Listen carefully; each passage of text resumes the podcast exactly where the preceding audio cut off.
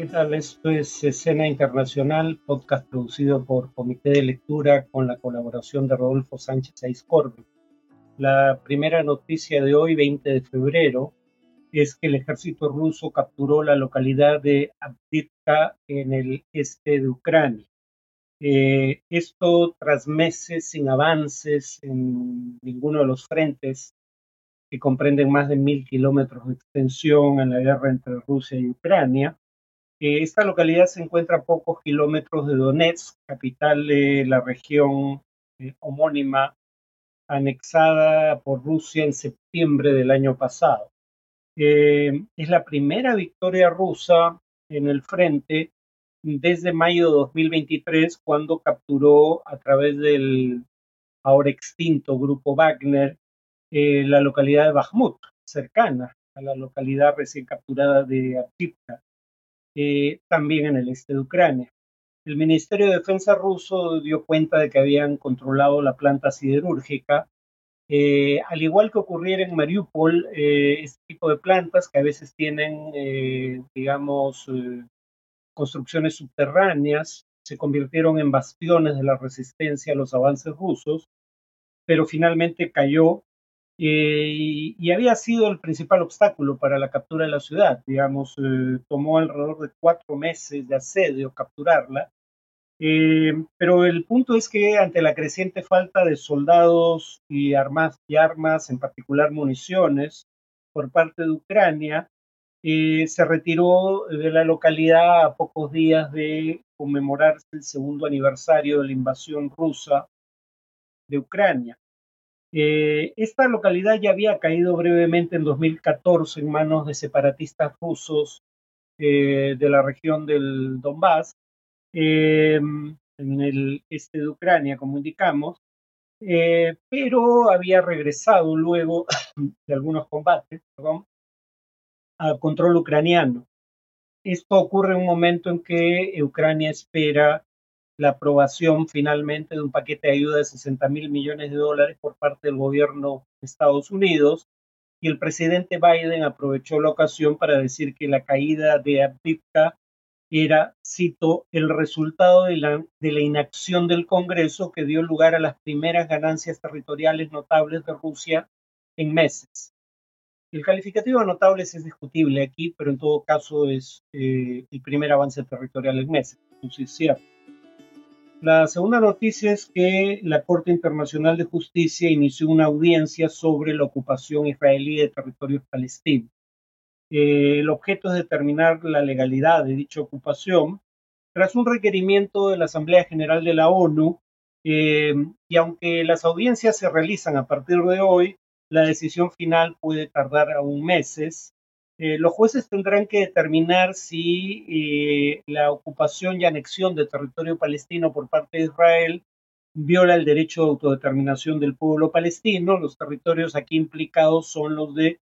Cisjordania, Jerusalén Oriental y la Franja de Gaza. Eh, y la ONU pide que se revisen, cito, la ocupación, asentamiento y anexión, incluidas las medidas destinadas a alterar la composición demográfica, el carácter y el estatuto de la ciudad santa de Jerusalén, y su adopción de legislación y medidas discriminatorias relacionadas. Eh, es la segunda vez que la Asamblea General de la ONU pide una opinión consultiva sobre este tipo de temas a la Corte Internacional de Justicia en territorios palestinos ocupados. La anterior fue en julio de 2004 eh, cuando eh, tras las deliberaciones la Corte dictaminó que el muro que Israel construía con presuntos fines de seguridad, pero casi íntegramente en territorio ocupado, violaba el derecho internacional y debía ser desmantelado. Pero sigue en pie, habría que añadir. Entonces, digamos, ya en esa ocasión la Corte se había pronunciado sobre esos temas porque tenía que establecer cuál era el estatuto de los territorios donde se construía el muro. Entonces, eso nos indica que dado que en esa ocasión una votación de 14 a 1, eh, es casi un hecho que la Corte determinará que Israel viola el derecho internacional. La pregunta es si esta vez tendrá mejor suerte la opinión consultiva que la que tuvo la que emitió sobre el muro en 2004. Finalmente, eh, la Unión Europea aprobó una misión naval para proteger eh, el comercio marítimo en el Mar Rojo. Señaló que su objetivo será escoltar buques mercantes que naveguen por el Golfo Pérsico, el Golfo de Omán y el Golfo de Adén, eh, buscando derribar misiles o drones de las milicias hutíes que ataquen estos navíos. El mandato es meramente defensivo, no habrá ataques preventivos como si hacen Estados Unidos y el Reino Unido en esta región. Eh, no obstante, la misión será coordinada con eh, la que lidera Estados Unidos, que acabo de mencionar, que sí ataca blancos en territorio hutí o en territorio yemení controlado por la milicia hutí, y la misión Atalanta de la Unión Europea, que lidera España y tenía como objetivo combatir la piratería en el Océano Índico. Em, desde el 19 de noviembre, como hemos cubierto en este podcast, eh, las milicias hutíes lanzaron una treintena de ataques contra buques mercantes de distintos países que transitaban por el Mar Rojo, el Golfo de Adén o el estrecho de Bab al-Mandeb, asegurando que eran navíos de eh, propiedad de empresas israelíes o que se dirigían hacia puertos israelíes.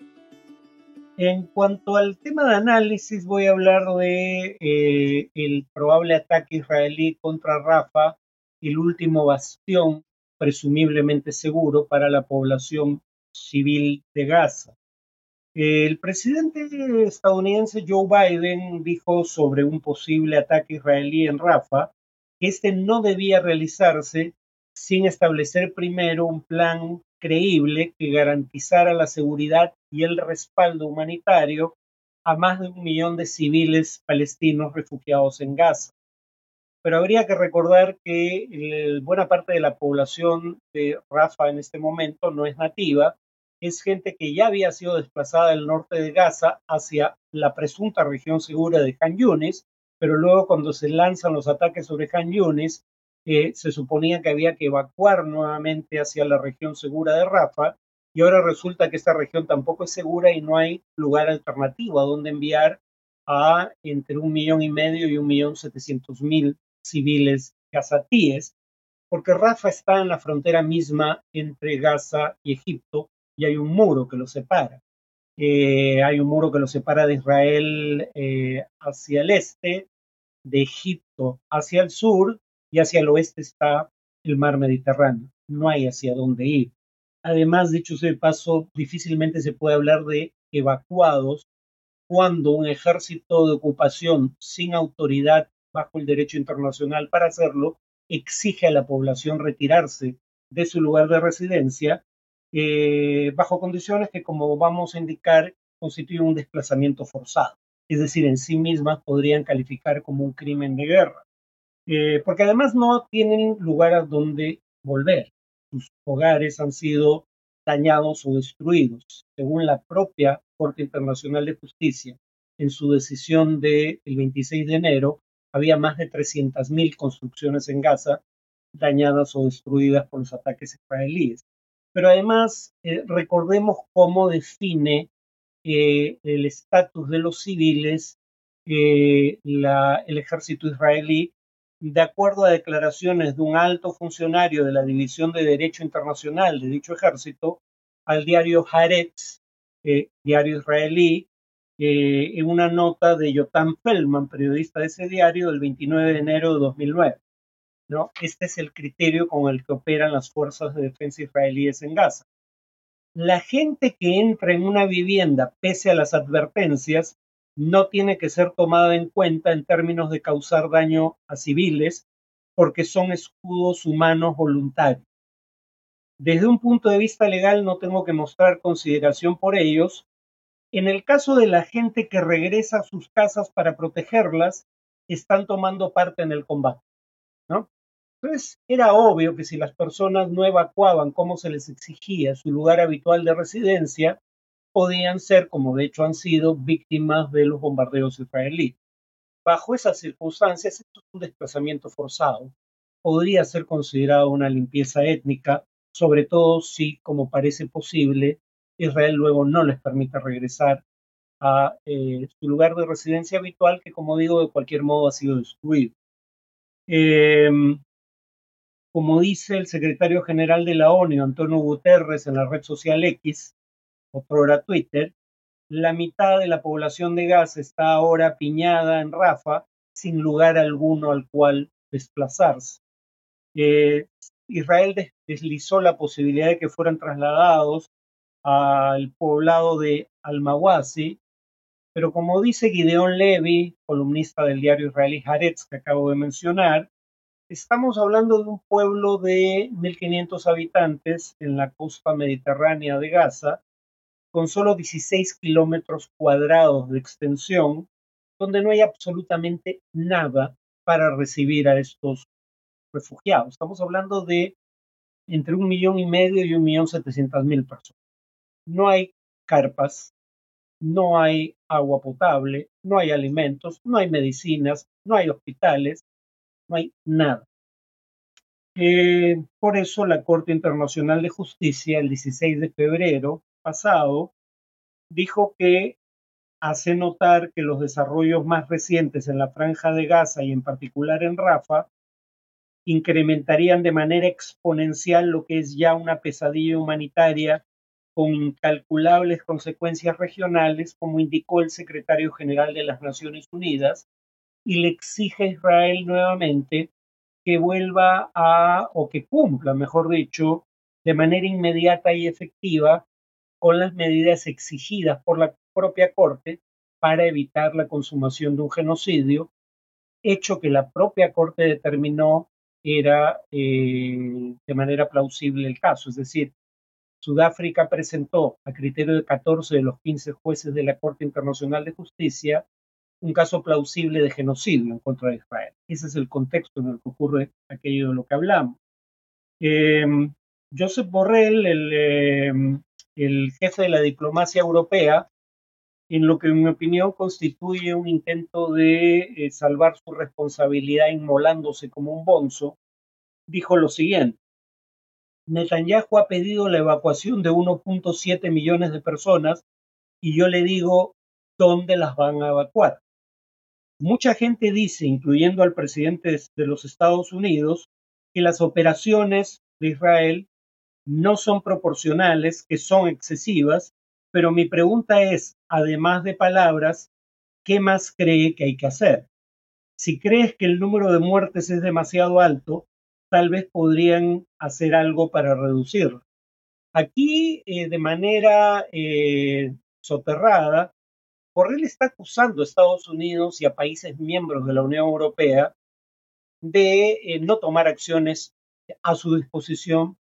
para intentar reducir el número de muertes de civiles en Gaza. Concretamente, dejar de enviar armamento a Israel en tanto prosigan las acciones israelíes que ponen en riesgo, como hemos visto, a la población civil de Gaza. Em, por ejemplo, en esta misma lógica, Pedro Sánchez, eh, primer ministro, eh, presidente de gobierno de España, y Leo Varadkar, eh, primer ministro de Irlanda, enviaron una carta a Ursula von der Leyen, la jefa de la Comisión Europea, eh, mencionando la sentencia de la Corte Internacional de Justicia, donde, como ya indicamos, se, se señala que al menos algunas acciones de Israel en Gaza pueden caer dentro de las conductas proscritas por la Convención sobre el Genocidio de los años 40, eh, y condenando las acciones terroristas de Hamas del 7 de octubre y exigiendo la liberación inmediata e incondicional de los rehenes, así como asegurando que Israel tiene derecho a defenderse, se limitan a añadir que ese derecho debe ejercerse dentro de las normas del derecho internacional en general y del derecho internacional humanitario en particular. Y entonces, nuevamente, los jefes de gobierno de España e Irlanda dicen lo siguiente, pedimos que la Comisión emprenda una revisión urgente sobre si Israel está cumpliendo con sus obligaciones en virtud del acuerdo de asociación Unión Europea-Israel que hace del respeto de los derechos humanos y los principios democráticos un elemento esencial de la relación. El acuerdo de asociación en mención entre la Unión Europea e Israel, que entró en vigor en el año 2000, en su artículo segundo, como ya indiqué, como indican los jefes de gobierno de España y la República de Irlanda, en su artículo segundo, repito, dice que las relaciones entre las partes se basarán en el respeto de los derechos humanos y los principios democráticos, derechos que claramente Israel no está respetando en Gaza. Eh, ahora, la izquierda española hace notar al gobierno de Sánchez, también de izquierda, pero digamos Podemos, o, eh, que no es parte del gobierno, aunque es parte de uno de los miembros de la coalición de gobierno, le hace recordar que hay un decreto de 2014 eh, que señala del gobierno español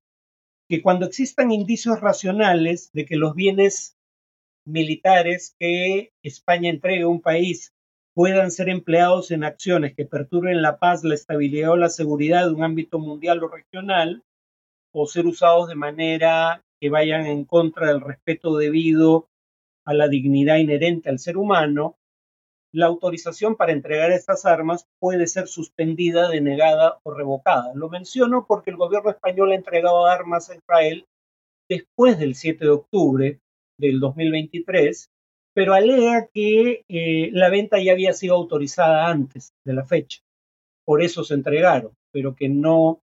vendería armas ni entregaría armas a Israel después eh, de esa fecha, eh, siempre y cuando no correspondan a ventas aprobadas antes. Pero como se menciona en el eh, decreto que acabo de leer en parte,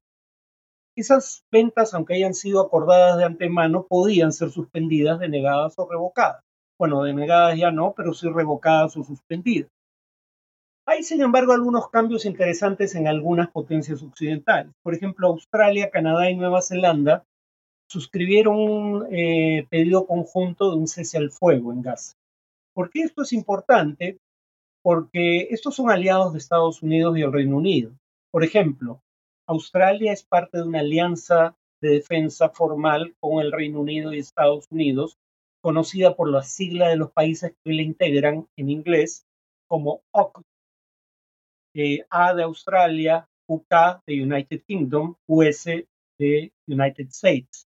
Canadá es parte de la Organización del Tratado del Atlántico Norte, la OTAN, la mayor alianza militar del mundo liderada por Estados Unidos, y los tres países que piden un cese al fuego, Australia, Canadá y Nueva Zelanda, son parte de la alianza en seguridad conocida como Five Eyes, cinco ojos, que integran también Estados Unidos y el Reino Unido. O sea, aliados cercanos de Estados Unidos y el Reino Unido empiezan a tomar distancia de algunas de las decisiones de estos dos países, en previsión probablemente también del hecho de que la Corte Internacional de Justicia dijo que podría haber estados incursos, porque hay una demanda a punto de ser planteada por parte de Sudáfrica sobre el punto,